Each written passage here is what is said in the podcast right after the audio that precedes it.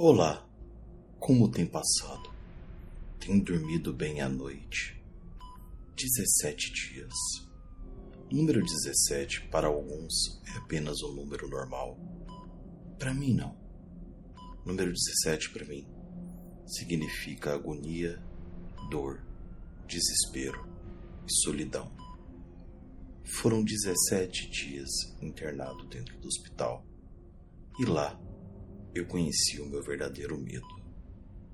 O medo, o terror, quando vivido, ele é muito mais forte, muito mais intenso, muito mais desesperador do que qualquer filme que você já viu na sua vida.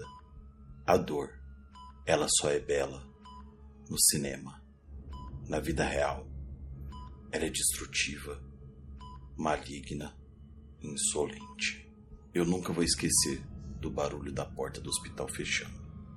Eu sozinho ali. Só eu, cadeira de rodas, a enfermeira. Vamos para a enfermaria, Ricardo. Lá você vai ficar sob observação. Eu estava respirando normalmente, mas eu tinha um cansaço. Um cansaço estranho, diferente de qualquer cansaço que já tive. É como se eu tentasse andar, mas o corpo não respondesse o meu comando. No meio da madrugada, eu me senti sem ar. Só que eu não podia ficar desesperado, porque eu tinha que controlar minha respiração. O enfermeiro veio, mediu a minha saturação e ela estava em 72. O normal é 90. Eu lembro dele gritar desesperado: Precisamos agora arrumar uma vaga na UTI para o Ricardo. Senão, ele vai ter sérios problemas essa noite. Meu coração começou a disparar. UTI. Todas as notícias que eu vi, todas as pessoas que se foram ali, e meu pai está internado na UTI. Será que eu vou para lá mesmo? O que vai acontecer comigo ali? Começou a me bater um medo. Um medo que eu nunca tinha sentido. Comecei a pensar nos meus filhos e enxerguei que eu não estava mais sozinho no mundo e que se eu fosse embora, eu tinha duas crianças que eu ia deixar para trás: uma esposa, um pai, uma madrasta e uma legião. Tentei me focar, respirando devagarzinho, enquanto meu coração disparava. Ouvi o barulho da cadeira de rodas vindo pelo corredor. Sentei nela inalei o tubo de oxigênio e falei para o enfermeiro: Por favor, não me entuba. Não me entuba, por favor. Eu lembro quando eu cheguei na UTI, os barulhos muito alto, barulhos de máquina o tempo todo. Eram seis máquinas apitando sem parar. Eles não deixaram eu andar, fizeram a transferência, me colocaram no 15 litros e aquele ar forte no meu nariz, me rasgando inteiro. Eu estava muito atordoado, não conseguia dormir, a luz acesa, o desespero. Eu não sabia se eu estava acordado ou dormindo. Eu só sentia dor. Eu só senti uma dor que eu jamais tinha sentido. E o meu pulmão, eu buscava o ar e ele não vinha.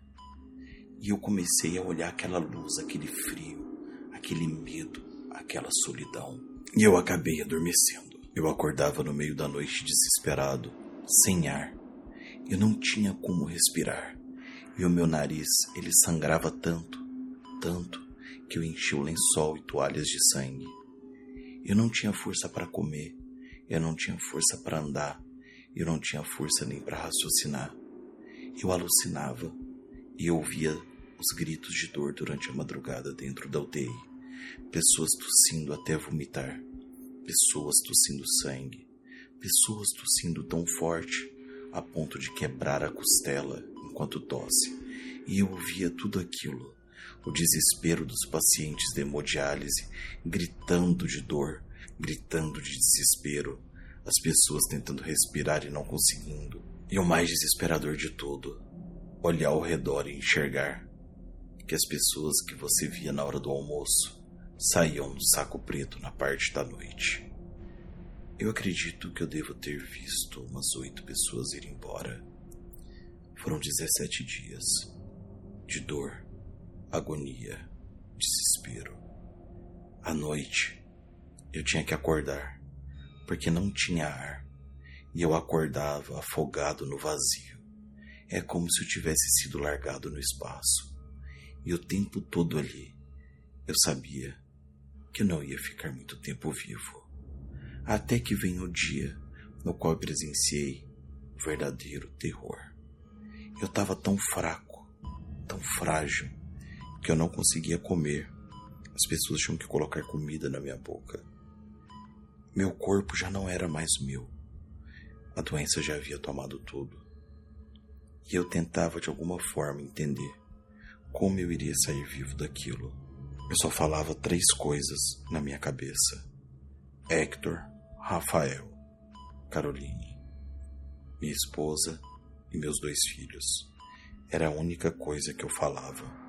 E eu pensava: comer, beber, comer, beber, que eram as duas coisas que eu me manter vivo. Só que aquele dia eu estava tão fraco. As pessoas me davam banho dentro da cama do hospital, porque eu não conseguia nem ficar em pé sem desmaiar.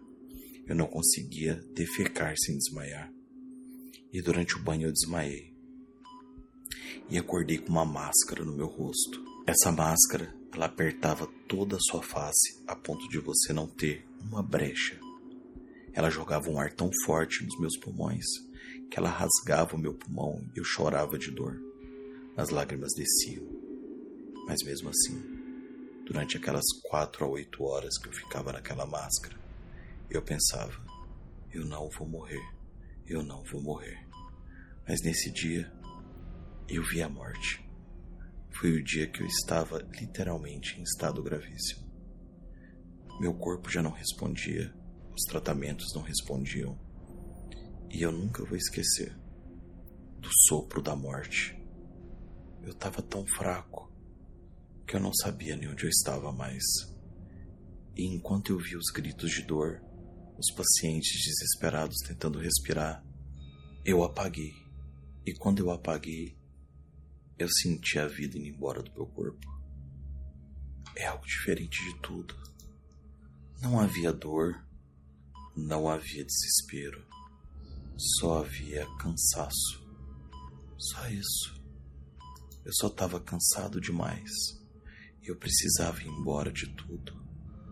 Então eu fechei os olhos e senti um sopro. Um sopro que ia dos meus pés até a minha coluna. Era o sopro da morte. Só que a morte não me buscou aquele dia. A morte, Deus, Jesus, Nossa Senhora, não sei te explicar, me deu uma nova chance. Foram 17 dias de terror.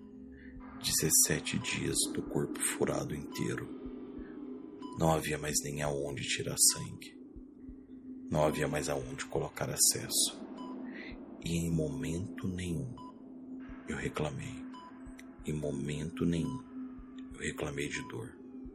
Sabe por quê? Porque o medo ele te torna mais forte e do meu lado eu não estava sozinho. Eu tinha meus filhos, eu tinha minha esposa e eu tinha a legião. Os e-mails, os contatos, tudo o que vocês enviaram. E quando eu saí de lá, daqueles 17 dias de terror, dor, medo, eu descobri que o verdadeiro terror só estava começando. Eu descobri que eu havia perdido meu pai. Foram 17 dias. 17 dias no qual eu entendi que o terror, quando real, é a coisa mais assustadora do mundo. Tenha uma ótima noite.